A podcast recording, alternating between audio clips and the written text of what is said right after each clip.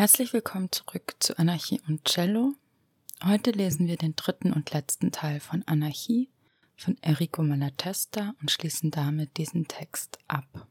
Nachdem ich die letzten zwei Episoden dieses Thema eher ausgespart habe, werde ich jetzt noch ein bisschen was zur Person erzählen. Aber nachdem Malatesta selbst jeglicher Personenkult zuwider war und ihn als der revolutionären Bewegung abträglich sah, halte ich es kurz. Und am Ende ähm, gebe ich Ihnen noch zwei Tipps, zwei, drei Tipps für euch, falls ihr mehr über ihn und sein Leben erfahren möchtet. Enrico Malatesta, Schlosser, Mechaniker, Chemiker, Revolutionär, lebte von 1853 bis 1932. Er hat also gleichsam die Pariser Kommune miterlebt als auch den beginnenden Aufstieg der Faschisten. Er wurde in Capua, einer ländlichen Stadt in Süditalien in der Region Caserta, in eine Mittelstandsfamilie hineingeboren. Das heißt, er hat eine gute Schulbildung bekommen, für einige Jahre Medizin studiert und er hätte sogar mehrere Häuser geerbt, hat aber auch schon als junger Mensch ähm, ein recht starkes politisches Bewusstsein gehabt und entschieden, diese Häuser den Menschen zu überlassen und zu schenken, die darin wohnten. Das heißt, er hat bewusst sein Klassenprivileg aufgegeben und sich dazu entschlossen, ein Handwerk zu erlernen, nämlich jenes des Elektrikers. Wie gesagt, Malatesta war bereits als Jugendlicher politisch und wurde mit 14 Jahren das erste Mal verhaftet, da er als Schüler 1867 einen Brief an König Viktor Emanuel II. schrieb, um sich darin über die Ungerechtigkeiten der Behörden zu beschweren. Mit 17 Jahren kommt er dann ein zweites Mal in Haft und dieses Mal ist der Grund, dass er mit einem republikanischen Studierendenzirkel eine Blockade bei einer Vorlesung organisiert. Das ist dann auch der Grund, warum er sein Medizinstudium nicht mehr weiterführt. Durch seine Erfahrungen, Beobachtungen und die Ereignisse seiner Zeit, wie zum Beispiel die Pariser Kommune 1871, wurde er schließlich zum Anarchisten und schloss sich der italienischen Sektion der Internationalen Arbeiterassoziation an. 1872 reiste er als Gesandter zur Antiautäre Internationale in Saint-Imier in der Schweiz und machte dort Bekanntschaft mit Michael Bakunin. 1878 begann ein fast 35-jähriges Exil, das durch internationale Reisen geprägt ist. Malatesta war ein aktiv handelnder anarchistischer Revolutionär, der an zahllosen Aufständen und Aufstandsversuchen teilnahm. Er gestaltete internationale Kongresse mit, um den Aufbau der anarchistischen Bewegung weltweit zu unterstützen. Das tat er zum Beispiel in Ägypten, Syrien, Rumänien. Als er dann nach Italien zurückkehrte, wird er kurzzeitig wegen Konspiration gemeinsam mit einem Genossen festgenommen. Später in Florenz gibt er die soziale Frage, La Questione Sociale, heraus. Die publizistische Tätigkeit gehört stets zu seinem revolutionären Handeln. Er reist clandestin nach Argentinien, um in Buenos Aires das erste argentinische Syndikat mit aufzubauen, nämlich die Libertäre Bäckergewerkschaft, dessen Statute und dessen Programm er formulierte. Danach folgten weitere Aufenthalte in Spanien, Frankreich, England, in afrikanischen Ländern, in New York und Kuba und Anfang des 20. Jahrhunderts kehrte er nach London zurück, wo er die nächsten 20 Jahre im Exil lebte. 1919, also zur Zeit der Biennio Rosso, so wird der Zeitraum genannt zwischen 1919 und 1920, der vom Klassenkampf der italienischen Linken geprägt war, kehrt Malatesta aus seinem britischen Exil nach Italien zurück und wird dort von seinen Genossinnen herzlich empfangen. Man kann vielleicht sogar sagen, ein bisschen zu herzlich, denn der Mythos, der sich um ihn bereits entwickelt hatte, Malatesta war ein bekannter revolutionär und Anarchist Zeit seines Lebens war nicht nur ihm persönlich unangenehm, sondern ging auch ein bisschen zu weit, so dass er selbst versuchte, dem Grenzen zu setzen. Denn er sträubte sich zur Gänze gegen jeglichen Anspruch oder jegliches Denken eines, eines Berufsrevolutionärs. Also hatte da ganz stark was dagegen, hauptberuflich revolutionär zu sein oder auch von irgendwelchen Mäzenen oder anderen UnterstützerInnen Geld zu bekommen, um hauptsächlich sich nur noch mit dieser Tätigkeit beschäftigen zu können. Malatesta war ganz besonders wichtig, das Geld, das er zum Überleben und zum Leben benötigte, auch selbst zu erarbeiten und dadurch Teil des Proletariats zu sein. Während der Biennio Rosso brachte er in Milan die Zeitschrift Neue Menschheit Humanita Nova heraus, die es im Übrigen heute noch gibt. 1924 bis 1926 brachte er außerdem die anarchistische Zweimonatszeitschrift Denken und Willen, Pensiero e Volontà, heraus, in der einige seiner wichtigsten theoretischen Beiträge zur anarchistischen Bewegung erschienen sind, bis Mussolini 1926 die unabhängige Presse zum Schweigen brachte. Die faschistische Polizei isolierte Malatesta komplett, schikanierte seine Besucherinnen, schickte diese in die Verbannung, zensiert seine Post und lässt ihn permanent von sechs Beamten überwachen. Mussolini verkündet derweil, dass er doch frei sei und hingehen könne, wo er, wo er, denn, wo er denn wollte. Aber Malatesta wird de facto zu Untätigkeit verdammt, während die Faschisten weniger prominente oder bekannte Genossinnen ermorden lässt und ermordet und es zahlreiche Massenverhaftungen gibt, lässt Mussolini ihn am Leben sozusagen. Malatestas Gesundheitszustand, der niemals besonders gut war, verschlechtert sich zunehmend Ende der 20er Jahre, Anfang der 30er Jahre und am 22. Juli 1932 stirbt er in Rom. Die Faschisten verhindern, dass Freundinnen und Genossinnen an dem Trauerzug und der Beerdigung teilnehmen können. Falls ihr mehr über ihn erfahren möchtet, dann lege ich euch den wirklich toll gemachten zweiteiligen Podcast zu seiner Person von Sabo44 ans Herz. Der heißt Enrico Malatesta, eine revolutionäre Geschichte. Wer lieber liest als hört, kann ins Buch Enrico Malatesta eine ungeschriebene Biografie, die als Nautilus-Flugschrift erschienen ist, reinblättern oder auch in die Biografie, die Max Nettlau über ihn geschrieben hat, mit dem Namen Enrico Malatesta, das Leben eines Anarchisten, die es auf Deutsch unter anarchistischebibliothek.org zu finden gibt. Soweit zu ihm und nun zum Text. Anarchie.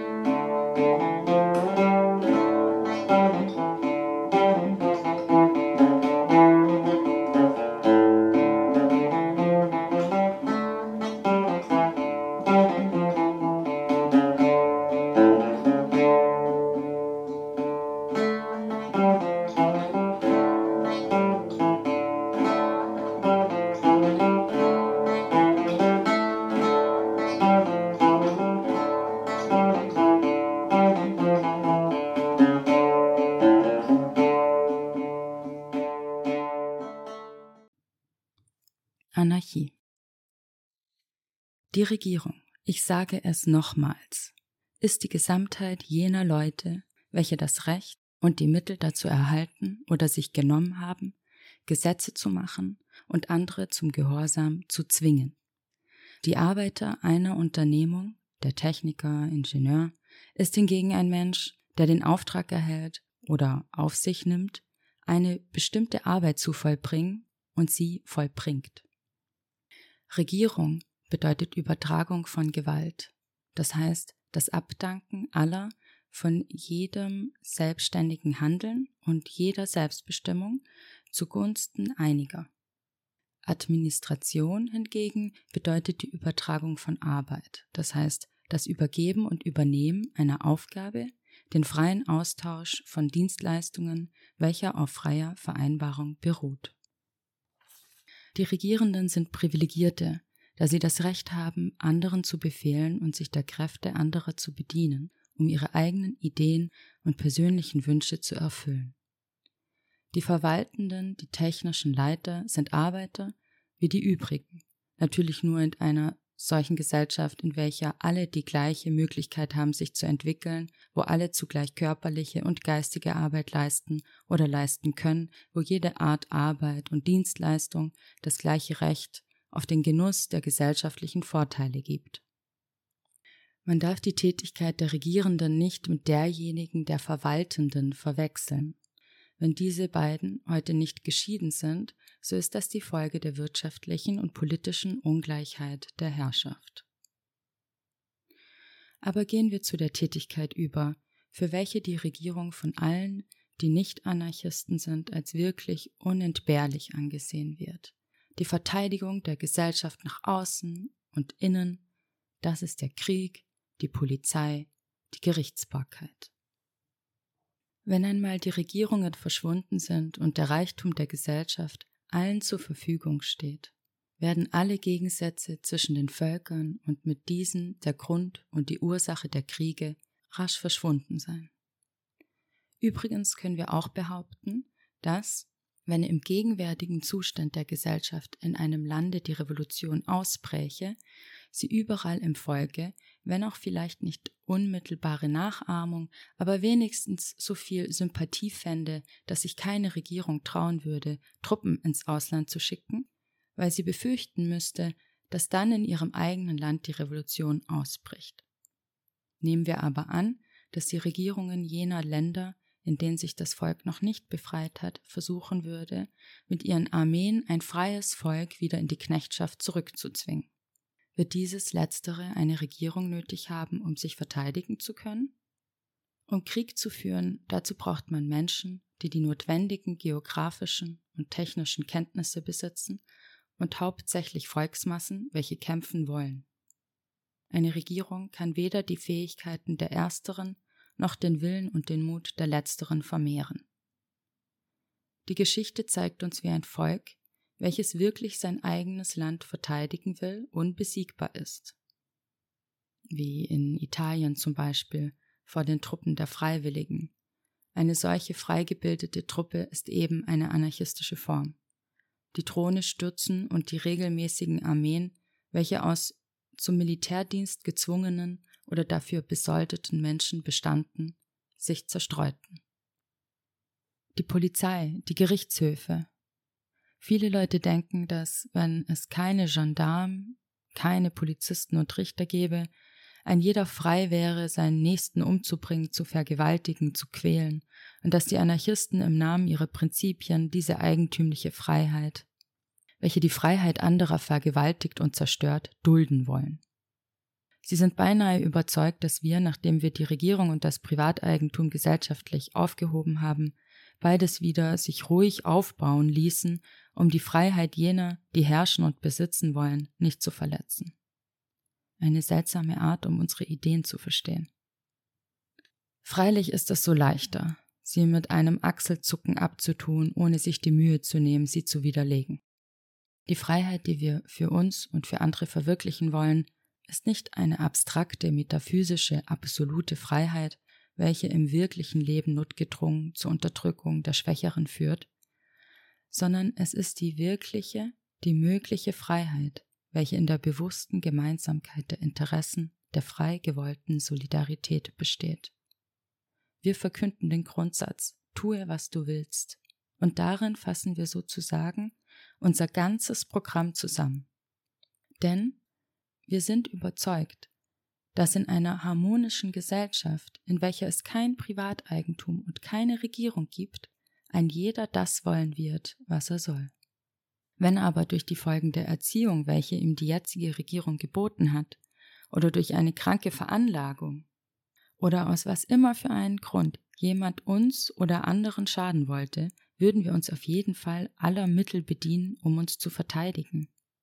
Da wir wissen, dass der Mensch das Ergebnis seiner eigenen Beschaffenheit und seiner natürlichen und gesellschaftlichen Umgebung ist, werden wir nicht das Recht der Gegenwehr mit dem unsinnigen und eingebildeten Recht der Strafen verwechseln. Wir werden im Verbrecher, das heißt in dem Menschen, der gegen das Interesse der Gesellschaft handelt, nicht einen sich empörenden Sklaven sehen, wie das der Richter heutzutage tut, sondern einen kranken Bruder oder eine kranke Schwester, die Pflege braucht, und wir werden ihn oder sie nicht mit Hass zu unterdrücken trachten. Wir werden bestrebt sein, die Grenze der unbedingt notwendigen Gegenwehr nicht zu überschreiten. Wir werden nicht daran denken, uns zu rächen, sondern daran, den Unglücklichen mit allen Mitteln, die uns die Wissenschaft zur Verfügung stellt, zu heilen und der Gesellschaft zurückzuerobern. Wie immer sich dies übrigens die Anarchisten individuell zurechtlegen, jedenfalls wird das Volk es nicht gefallen lassen, dass man ungestraft seine Freiheit und sein Wohl antastet, und wenn es notwendig wäre, würde es Maßregeln treffen, um sich gegen die antisozialen Handlungen Einzelner zu verteidigen. Aber was braucht man dazu Leute, deren Aufgabe es ist, Gesetze zu machen? Oder solche Leute, die dafür sorgen und davon leben, dass sie diejenigen ausfindig machen und erfinden, die diese Gesetze übertreten? Wenn das Volk willkürlich etwas missbilligt und schädlich findet, gelingt es ihm immer, diese Sache zu verhindern. Besser als allen berufsmäßigen Gesetzgebern, Gendarmen und Richtern. Die Gebräuche entsprechen immer den allgemeinen Bedürfnissen und Gefühlen. Sie werden umso mehr geachtet und befolgt, je weniger sie der Sanktion des Gesetzes unterworfen sind. Denn jeder sieht und versteht so die Nützlichkeit derselben und die Beteiligten verlassen sich nicht auf den Schutz einer Regierung, sondern sorgen selbst dafür, dass sie befolgt werden. Für eine Karawane in der Wüste von Afrika ist die Sparsamkeit mit dem Wasser eine Lebensfrage, und unter diesen Umständen wird das Wasser zum Heiligtum. Keiner denkt daran, es zu missbrauchen. Verschwörer haben Heimlichkeit nötig. Sie bewahren das Geheimnis oder Verachtung trifft denjenigen, der es verletzt. Die Schulden beim Hazard-Spiel werden vom Gesetz nicht anerkannt und unter Spielern wird der, der sie nicht zahlt, als ehrlos betrachtet und erhält sich selber dafür. Ist es vielleicht wegen den Gendarmen, dass sich die Menschen nicht öfter umbringen, als sie es tatsächlich tun? Die meisten Dörfer sehen nur hier und da in langen Zwischenräumen einen Gendarm. Millionen gehen ihrem täglichen Leben nach ohne von dem väterlichen Auge des Gesetzes bewacht zu werden, so dass man sie ohne jede Gefahr der Strafe anfallen könnte. Und dennoch sind sie so sicher wie in einer Gegend, die voll von Polizisten ist. Die statistischen Zahlen zeigen, dass die Anzahl der Verbrecher sehr wenig von dem Erfolg der Unterdrückungsmaßregeln abhängt, aber sich sehr schnell je nach der Änderung der wirtschaftlichen Verhältnisse und der öffentlichen Meinung ändert. Die Strafgesetze beziehen sich übrigens nur auf die außergewöhnlichen, ausnahmsweise vorkommende Fälle. Das tägliche Leben geht außerhalb der Paragraphen des Strafgesetzbuches vor sich und wird beinahe unbewusst durch die stillschweigende und freiwillige gemeinsame Übereinkunft aller durch eine Menge Gewohnheiten und Gebräuche geregelt, welche tausendmal wichtiger für das gesellschaftliche Leben sind als die Vorschriften des Gesetzes und die tausendmal besser befolgt werden, obgleich ihnen jede Sanktion fehlt, außer der einen natürlich, der Verachtung, welche die Zuwiderhandelnden trifft und den Nachteilen, die diese allgemeine Verachtung nach sich zieht. Wenn unter den Menschen Streitigkeiten entstehen, würden dann nicht frei gewählte Schiedsrichter und der Dank der öffentlichen Meinung viel geeigneter sein, denen Recht zu geben, die wirklich Recht haben als eine unverantwortliche Behörde, die das gesetzliche Recht hat, über alles und alle zu urteilen. Und die deswegen notwendigerweise in vielen Fällen unwissend, also ungerecht sein muss, weil sie nicht allwissend sein kann. Ebenso wie die Regierung gewöhnlich nur zur Verteidigung der privilegierten Klassen dient, so dienen Polizei und Gerichtshöfe nur zur Unterdrückung jener Verbrechen, die vom Volke selbst nicht als Verbrechen angesehen werden und die nur die Vorrechte der Regierenden und Besitzenden verletzen. Für die Verteidigung der wahren Interessen der Gesellschaft und der Verteidigung der Freiheit und des Wohlstandes aller gibt es nichts Schädlicheres als das Heranwachsen dieser Klassen, die unter dem Vorwand ihr Leben erhalten, dass sie alle Menschen verteidigen, die sich daran gewöhnen, einen jeden als ein einzufangendes Wild anzusehen und die Menschen auf dem Befehl ihrer Vorgesetzten hin ihrer Freiheit zu berauben, zu töten ohne zu wissen warum, ganz wie bezahlte, gedungene und unverantwortliche Bösewichte.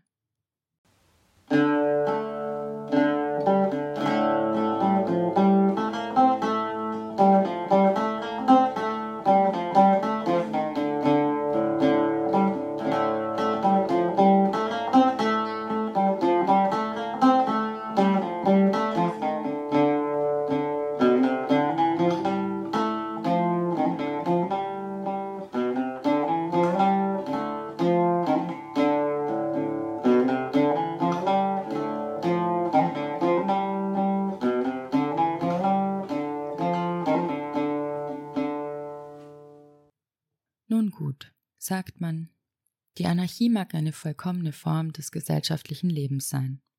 Aber wir wollen keinen Sprung ins Dunkle tun. Erklärt uns also ausführlich, wie eure zukünftige staatslose Gesellschaft eingerichtet sein wird. Dann kommt eine ganze Reihe von Fragen, die sehr interessant sind, wenn man die Probleme der freien Gesellschaft studieren will, die aber überflüssig, lächerlich oder absurd werden, wenn man eine endgültige Lösung derselben von uns verlangt. Wie wird man die Kinder erziehen? Wie wird man die Produktion und die Verteilung organisieren? Wird es noch große Städte geben oder wird sich die Bevölkerung gleichmäßig über die ganze Erde verbreiten? Was würde geschehen, wenn alle Einwohner von Sibirien den Winter an der Riviera verbringen wollten, weil ein jeder Rebhühner essen und feine Weine trinken will? Wer wird die Arbeit des Seemanns und Kohlengräbers verrichten? Wer wird die Kanäle ausräumen? Wird man die Kranken zu Hause oder in öffentlichen Spitälern pflegen? Wer wird den Fahrplan der Eisenbahn feststellen? Was wird man tun, wenn der Lokomotiv Lokomotivführer auf der Fahrt Bauchweh bekommt und so weiter. Als ob man glauben würde, dass wir im Besitz der ganzen Wissenschaft und Erfahrung der Zukunft sind und dass wir im Namen der Anarchie den kommenden Menschen vorschreiben müssen, um wie viel Uhr sie zu Bett gehen und an welchem Tag sie sich die Hühneraugen schneiden sollen. Wenn unsere Leser wirklich eine Antwort auf diese Fragen, wenigstens auf die ersten und wichtigen derselben, verlangen würden, so würde das beweisen, dass es uns nicht gelungen ist, zu erklären, was die Anarchie ist. Wir, wir sind ebenso wenig Propheten wie andere Menschen. Wenn wir uns anmaßen würden, eine offizielle Lösung all jener Probleme zu bieten, welche im Leben der zukünftigen Gesellschaft auftauchen werden, so wäre das wahrlich eine eigentümliche Art, die Regierung abzuschaffen. Dann würden wir ja uns selbst als Regierung aufstellen und nach dem Muster der religiösen Gesetzgeber für die Gegenwart und die Zukunft allgemein gültige Vorschriften dekretieren. Glücklicherweise würden uns keine Gefängnisse und Scheiterhaufen zur Verfügung stehen, um unsere Bibel der Menschheit aufzuzwingen, und so könnten die Menschen uns ruhig auslachen. Wir denken viel über alle gesellschaftlichen Fragen nach, teils aus wissenschaftlichem Interesse, teils weil die Anarchie verwirklichen und am Ausbau der neuen Gesellschaft teilnehmen wollen. Aber dass wir heute mit unserem jetzigen Wissen so oder so über eine Sache denken, beweist noch nicht, dass dieselbe nicht in der Zukunft auch wirklich so gestalten wird. Wer kann die Tätigkeit der Menschheit voraussehen, wenn sie sich einmal vom Elend und von der Unterdrückung befreit haben wird? Wenn alle Menschen Gelegenheit haben werden, sich zu unterrichten und zu entwickeln, wenn es weder Sklaven noch Herren geben wird und der Kampf gegen andere Menschen mit all dem Hass und aller Missgunst, die daraus entstehen, aufhören wird, eine Lebensnotwendigkeit zu sein. Wer kann die Fortschritte der Wissenschaft, der Produktions- und Verkehrsmittel vorhersagen? Das Wesentliche ist dies, dass sich eine Gesellschaft bildet, in der die Ausbeutung und die Herrschaft des Menschen über den Menschen nicht mehr möglich ist.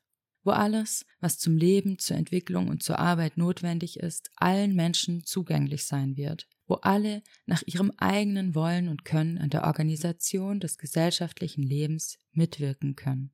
In einer solchen Gesellschaft wird natürlich alles so eingerichtet werden, wie es die Bedürfnisse aller nach Möglichkeit der Erfahrungen und der augenblicklichen Verhältnisse am besten befriedigen wird. Und alles wird sich immerfort zum Besseren entwickeln, je nach dem Fortschritt des Wissens und der Mittel, die uns zur Verfügung stehen. Im Grunde genommen kann ein Programm, das die Grundlagen der Gesellschaft berührt, nichts anderes tun, als dass es eine Methode andeutet. Und es ist hauptsächlich diese Methode, die den Unterschied zwischen den Parteien ausmacht und ihre Wichtigkeit in der menschlichen Geschichte bestimmt. Abgesehen von der Methode behaupten alle Parteien, dass sie das Glück der Menschheit anstreben, und viele wollen dies sogar aufrichtig. Aber jede meint, dies auf einem anderen Wege zu erreichen und organisiert ihre Bestrebungen in einer bestimmten Richtung. Also müssen wir den Anarchismus, die Herrschaftslosigkeit, auch vor allem als eine Methode betrachten. Man kann alle nicht-anarchistischen Parteien, je nachdem sie das Glück der Menschheit auf diesem oder jenem Wege zu erreichen trachten oder angeblich erreichen wollen, in zwei Hauptrichtungen einteilen. Die autoritäre oder staatssozialistische und die sogenannte liberale. Die erstere überträgt die Regelung des Gesellschaftslebens einigen Menschen und führt so zur Ausbeutung und Unterdrückung der Masse durch diese wenigen. Die zweite stützt sich auf die freie Initiative der einzelnen Menschen und verkündet, wenn auch noch nicht die Abschaffung, so doch die Beschränkung der Regierung auf das möglichst geringste Maß. Da sie aber das Privateigentum aufrechterhalten will und gänzlich auf dem Grundsatz jeder für sich und im Folge dessen auf den Konkurrenzkampf unter den Menschen aufgebaut ist, so ist ihre Freiheit nur die Freiheit der Starken, der Besitzenden, um die Schwachen jene, die nichts besitzen, auszubeuten und zu unterdrücken. Nicht nur, dass sie nicht die Harmonie zwischen den Menschen begründet, sondern sie macht den Abstand zwischen Reichen und Armen immer größer. Sie führt auch zur Ausbeutung und zur Herrschaft, also zur Autorität. In der Theorie ist dieser sogenannte Liberalismus eine Anarchie ohne Sozialismus und deshalb ist er eine Lüge. Denn die Freiheit ist ohne Gleichheit unmöglich. Die wahre Anarchie kann nicht ohne die Solidarität, ohne den Sozialismus bestehen, ebenso wenig wie der Sozialismus ohne Anarchie wirklich all seine Solidaritätsprinzipien erfüllen kann. Die Einwendungen, welche die politischen Liberalen gegen den Staat erheben, bestehen nur darin, dass sie ihm einige Machtbefugnisse nehmen wollen, die den Kapitalisten unbequem sind. Aber das wahre Wesen des Staates, seine Macht zu strafen und zu unterdrücken, kann der Liberalismus nicht angreifen, denn die Besitzenden könnten ohne Polizei und Gendarmerie nicht bestehen. Und diese unterdrückende Macht der Regierung muss sogar umso stärker werden, je stärker im Folge der freien Konkurrenz die Uneinigkeit, die Ungleichheit unter den Menschen wird. Die Anarchisten bieten eine neue Lösung an. Die freie Initiative. Die freie Betätigung nach eigenem Vernunftsgutdünken und die freie Vereinbarung aller zu gemeinsamen Angelegenheiten. Nachdem das Privateigentum durch das revolutionäre Handeln des Volkes abgeschafft worden ist, werden alle Menschen unter sozial gleichen Verhältnissen in die Lage gebracht sein, sich den gesellschaftlichen Reichtum nutzbar machen zu können. Diese Lösung der Frage macht die Wiederherstellung des Privateigentums unmöglich und muss somit auf dem Wege der freien Vereinigung zum vollständigen Triumph der Solidarität führen. Wenn man die Sache so betrachtet, so sieht man, dass alle Schwierigkeiten, die man als Einwendungen vorbringt, um die anarchistische Idee zu bekämpfen, im Gegenteil nur ein Argument zugunsten des Anarchismus sind. Denn nur auf dem Wege des Anarchismus, nämlich auf dem Wege der zwangslosen Erfahrung, der erprobten Anpassung an das Wissen, die Bedürfnisse, die Gefühle aller lassen sich diese Fragen lösen.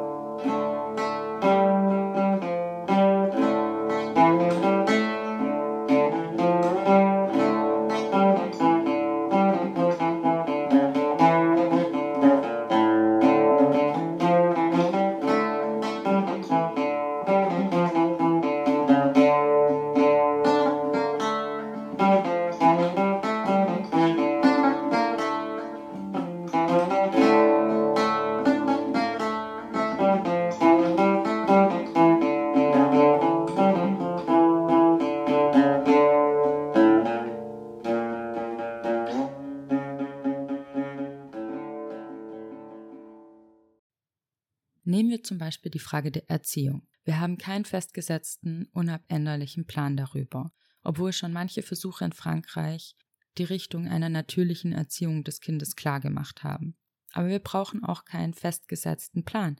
Die Eltern, die Lehrer, alle, die sich für die Entwicklung der neuen Generation interessieren, werden zusammenkommen, beraten, sich einigen oder je nach verschiedenen Meinungsrichtungen teilen und jede Gruppe wird jene Ideen, die sie für die besten hält, für sich und ihr Gebiet verwirklichen. Im täglichen Leben und im geistigen Daseinskampf wird dann schließlich diejenige Art, die wirklich am besten ist, auch zur Geltung kommen. Dasselbe gilt für alle Probleme, die im Leben vorkommen können. Daraus folgt, dass die Anarchie, so wie die Anarchisten selbst sie auffassen und wie sie einzig richtig verstanden werden kann, ökonomisch auf dem Sozialismus aufbaut. Die Anarchie ebenso wie der Sozialismus hat als Grundlage, als Ausgangspunkt, als notwendige Bedingung die Gleichheit der Verhältnisse, als Leitstern die Solidarität und als Methode die Freiheit. Sie ist nicht die Vollkommenheit, nicht ein absolutes, für ewig gleichbleibendes Ideal, sondern ein solches, das in dem Maße, wie wir vorangehen und das verwirklichen, wie der Horizont vor uns zurückweicht und uns neue Ideale bietet. Aber die Anarchie ist der Weg, über den jeder Fortschritt, jede Vervollkommnung im Interesse aller Menschen zu gehen hat. Wir haben festgestellt, dass die Anarchie jene Form des gesellschaftlichen Lebens ist, die allein den Weg zum größten Wohle für alle Menschen freilässt. Denn nur sie zerstört alle Klassen, welche ein Interesse daran haben, die große Masse der Menschen in Elend und Unterdrückung zu halten. Wir haben festgestellt, dass die Anarchie möglich ist, denn in Wahrheit befreit sie die Menschheit nur von einem Hindernis der Regierung, gegen die diese immer kämpfen muss, um auf ihrem beschwerlichen Weg voranzuschreiten.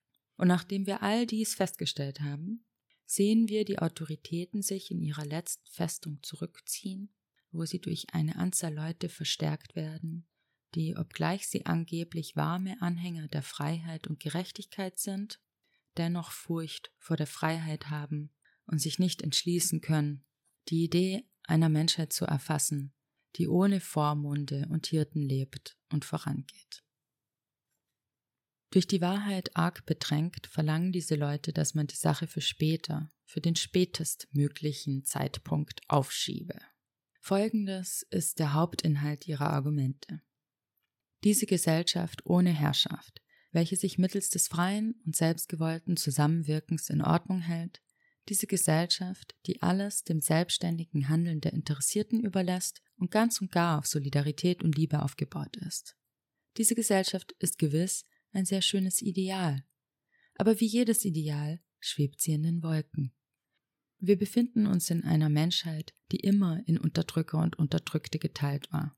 Die ersteren sind voller Herrschsucht und haben alle Laster der Tyrann. Die letzteren sind an knechtischen Gehorsam gewöhnt und haben die noch ärgeren Laster, die aus der Sklaverei entspringen. Das Gefühl der Solidarität ist weit entfernt, das herrschende Gefühl unter den heutigen Menschen zu sein.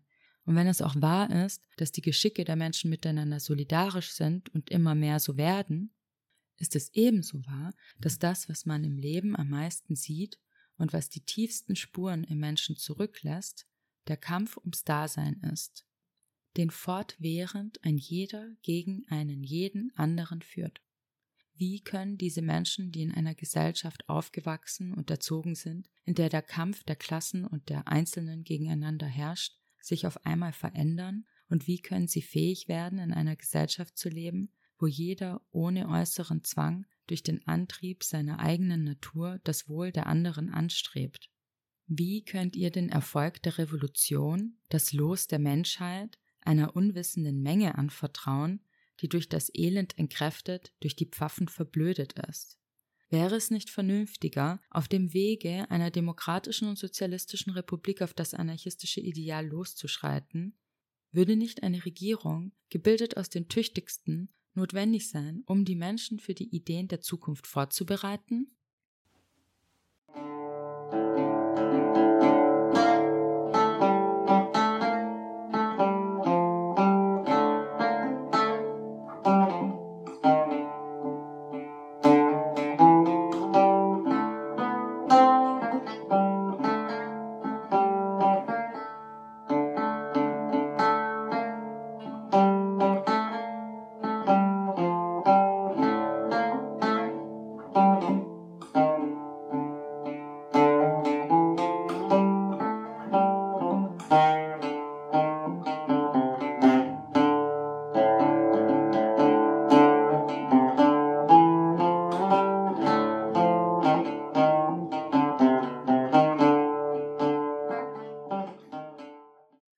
Wir stoßen immer auf das Vorurteil, dass die Regierung eine eigene Kraft sei, die von irgendwo entsteht und aus sich selbst etwas zu den vereinten Kräften und Tätigkeiten jener Menschen hinzufügt, die sie bilden und die ihr gehorchen.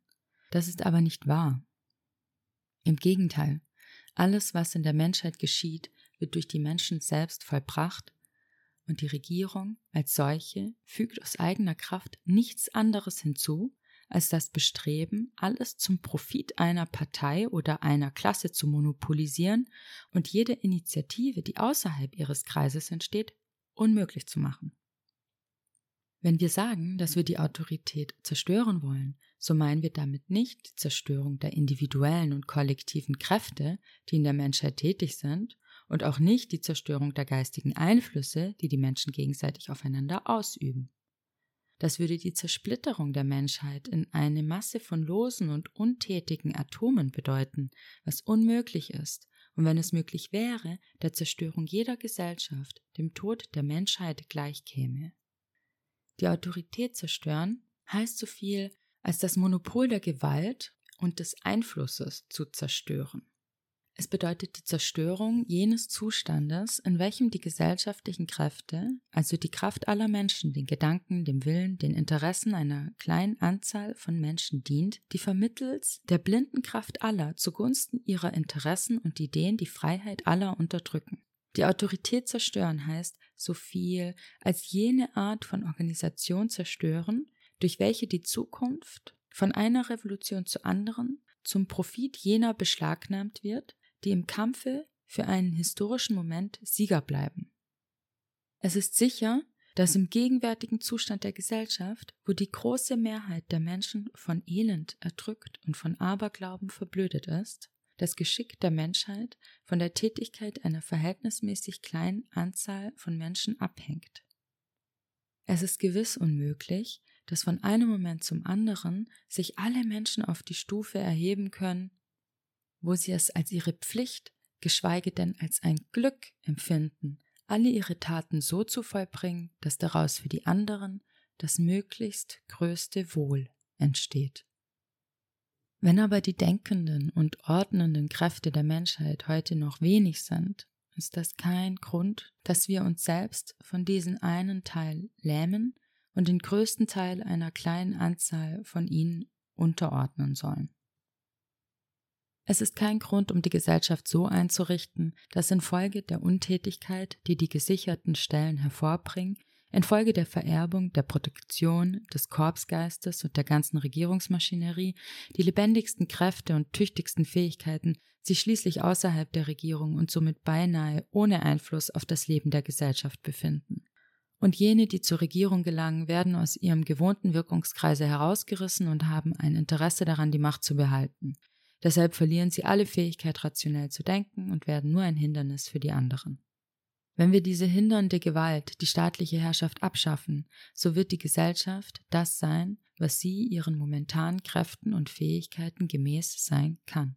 Wenn es Menschen gibt, die Wissen besitzen und dasselbe verbreiten wollen, werden dieselben Schulen gründen und sich Mühe geben, allen Leuten die Notwendigkeit und die Freude des Lernens zu beweisen. Und wenn es keine solchen Menschen gibt, so kann sie die Regierung nicht erschaffen. Sie kann nur, wie das heute geschieht, diese Menschen für sich beanspruchen, sie aller nutzbringenden Arbeit entziehen, sie zur Ausarbeitung von Vorschriften verwenden, die man mit Polizeigewalt in Kraft setzen muss, mit einem Wort. Sie würden aus ihnen, die früher intelligente und begeisterte Lehrer waren, Politiker machen, deren einziges Bestreben wäre, ihr besonderes Steckenpferd allen aufzuzwingen und sich um jeden Preis in ihrer Stellung zu erhalten. Wenn es Ärzte und Hygieniker gibt, so werden diese das Gesundheitssystem organisieren. Und wenn es keine gibt, kann die Regierung sie nicht erschaffen. Sie könnte nur bewirken, dank des allzu gerechtfertigten Misstrauens, das das Volk gegen alles hegt, was man ihm aufzwingt, dass man den Ärzten nicht mehr trauen würde und dass womöglich das Volk dieselben bei einer Epidemie als Giftmischer verfolgte. Wenn es Ingenieure und Maschinisten gibt, werden diese den Eisenbahnverkehr organisieren. Und wenn es keine gibt, so kann sie die Regierung nicht erschaffen. Die soziale Revolution kann, indem sie die Staatsgewalt und das monopolistische Privateigentum abschafft, keine neuen Kräfte schaffen, die nicht schon bestehen. Aber sie wird das Feld freimachen für die Entwicklung aller Kräfte, aller Fähigkeiten, die vorhanden sind. Sie wird alle Klassen aufheben, die ein Interesse daran haben, die Massen unwissend und elend zu erhalten, und wird es möglich machen, dass ein jeder nach seinen Fähigkeiten und seinen Interessen und Neigungen handeln und die anderen beeinflussen kann. Und das ist der einzige Weg, auf welchem sich die Masse des Volkes auf eine höhere Stufe erheben kann. Denn nur wenn man frei ist, kann man lernen, die Freiheit zu gebrauchen, so wie man nur durch Arbeiten die Arbeit erlernt. Eine Regierung, wenn sie auch schon keine anderen Nachteile hätte, hätte immer den Nachteil, die Beherrschten an die Unterwerfung zu gewöhnen, sich selbst mehr und mehr unentbehrlich zu machen. Andernteils, wenn man eine Regierung haben will, die das Volk erziehen und zur Anarchie führen soll, so muss man wissen, wie und aus was für Menschen diese Regierung gebildet werden soll. Wird es die Diktatur der Besten sein? Aber wer sind diese Besten? Und wer wird entscheiden, wer die Besten sind? Die große Mehrheit der Menschen ist gewöhnlich den alten Vorurteilen, Ideen und Instinkten unterworfen, die von der intelligenteren Minderheit schon überwunden sind. Aber wer wird wählen unter den tausenden Minderheiten, von denen eine jede glaubt, Recht zu haben, und von welchen jede in gewissen Punkten auch wirklich Recht haben kann? Es wird darüber entscheiden, welcher Partei man das Verfügungsrecht über die gesellschaftlichen Kräfte überlassen soll. Wenn nur die Erfahrung der Zukunft zeigen kann, welche unter den sich bekämpfenden Parteien Recht hat. Oder wird die neue Regierung auf dem Wege des allgemeinen Wahlrechts gewählt werden und wird dieselbe so mehr oder weniger ehrlich den Willen der Mehrheit vertreten? Aber wenn man diese guten Wähler für unfähig hält, selbst für ihre eigenen Interessen zu sorgen, wie werden sie je die richtigen Hirten wählen können, die sie führen sollen? Wie können sie das Zauberkunststück vollbringen, durch die Stimmen einer Masse von Dummköpfen ein Genie zu ihrem Vertreter zu werden? Und was soll mit den Minderheiten geschehen, die ja doch der intelligenteste, tatkräftigste und am meisten fortgeschrittene Teil der Gesellschaft sind? Um die soziale Frage zum Wohle aller zu lösen, gibt es nur eins. Die Befreiung der Menschheit von jeder Staatsautorität und Wiedererstattung des gesellschaftlichen Reichtums aus den Händen der Einzelnen reichen in die Hände des Gesamtvolkes, der Arbeitenden. Alles zum Leben Notwendige allen Menschen zugänglich zu machen und es ermöglichen, dass alle Kräfte, alle Fähigkeiten, aller gute Wille unter den Menschen zur Befriedigung der Bedürfnisse aller beitragen können. Dies ist die Aufgabe des sozialen Kampfes.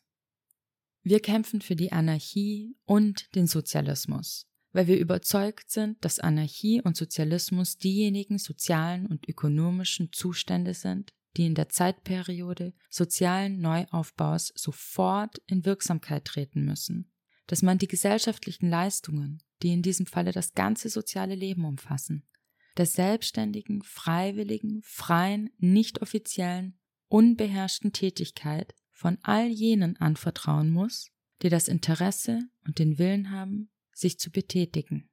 Was immer Gegenwart und Zukunft den Anarchisten bringen mögen, ihre Arbeit wird nie vergebens gewesen sein. Je entschlossener wir sind, unser ganzes Ideal zu verwirklichen, umso gewisser werden Staat und Privateigentum in der menschlichen Geschichte überwunden werden.